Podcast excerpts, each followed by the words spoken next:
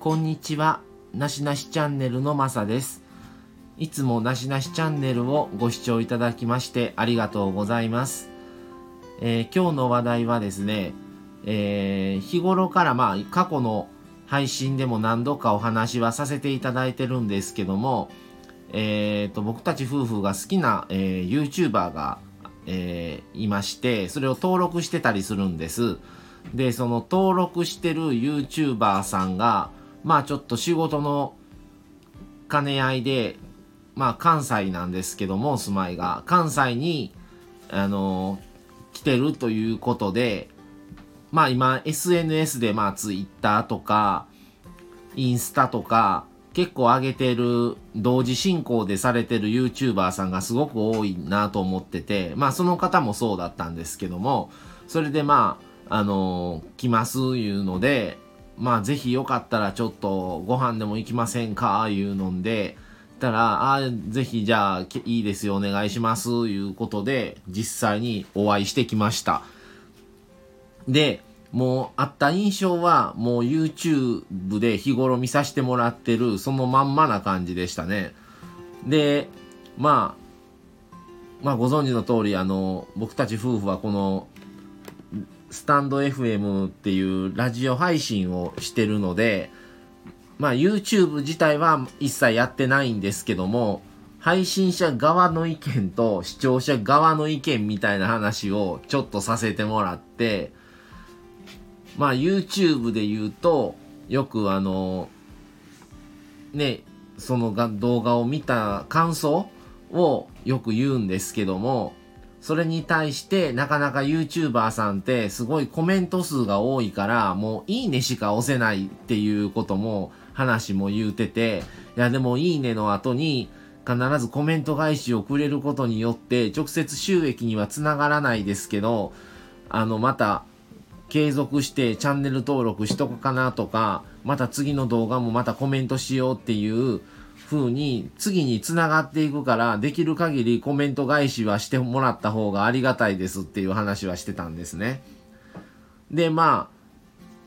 あなかなか忙しいからしなくてももういいねだけ押してたらいいんじゃないんでしょうかっていう思われてるなかなか YouTuber さんもおられたりまあ返したいけどもコメント数があまりに多くってコメント返しだけでも時間が取られてしまってっていう現状ももちろんあるみたいなんですね。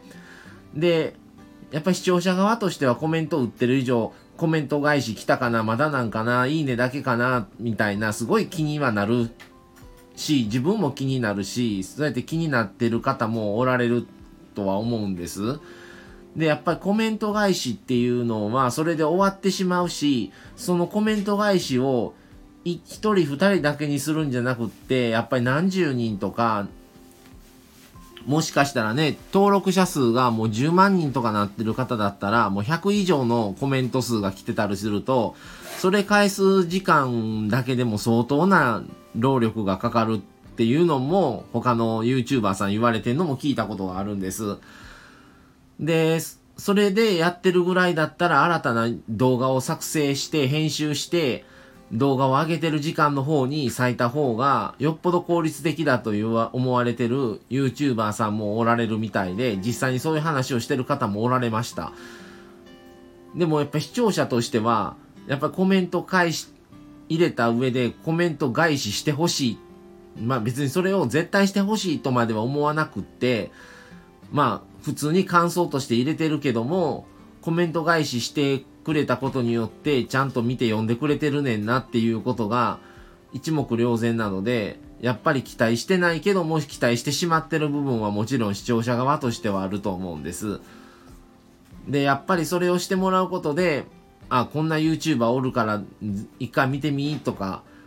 こんだけあれやけど必ずコメント返してくれるからこの人はとかっていうつな話の流れでそういう話もきっとすることもあると思うんです。なのでコメント返しはなかなか大事だと思いますよっていう話はちょっとしてまししてました。あとはまあもう普通のまあ年齢がまあ年下だったんですけどもそんなにすごく離れてるわけではなかったのでまああのまあそれなりに全然話もあのいろいろしながらご飯食べてっていう感じでしたね。まあなかなかそんな経験今までなくって、初めてそんな、U、登録してる YouTuber さんに会えるっていうのが、まあなちょっともう半分ちょっと芸能人みたいな見方をちょっと最初はしてるもう画面通してでしか見れなかったので、すごく新鮮でしたね。まあいい、それをいい経験に、まあね、他のまた、いろんな、まあ最近またコロナが明け、コロナ禍が明けて、緊急事態宣言が終了して、だいぶね、街も人が、だいぶ活気が増えてるなと思うんですけども、いろんな、ね、まあ皆さんが集まられるいろんなことに、また YouTube の YouTuber さんが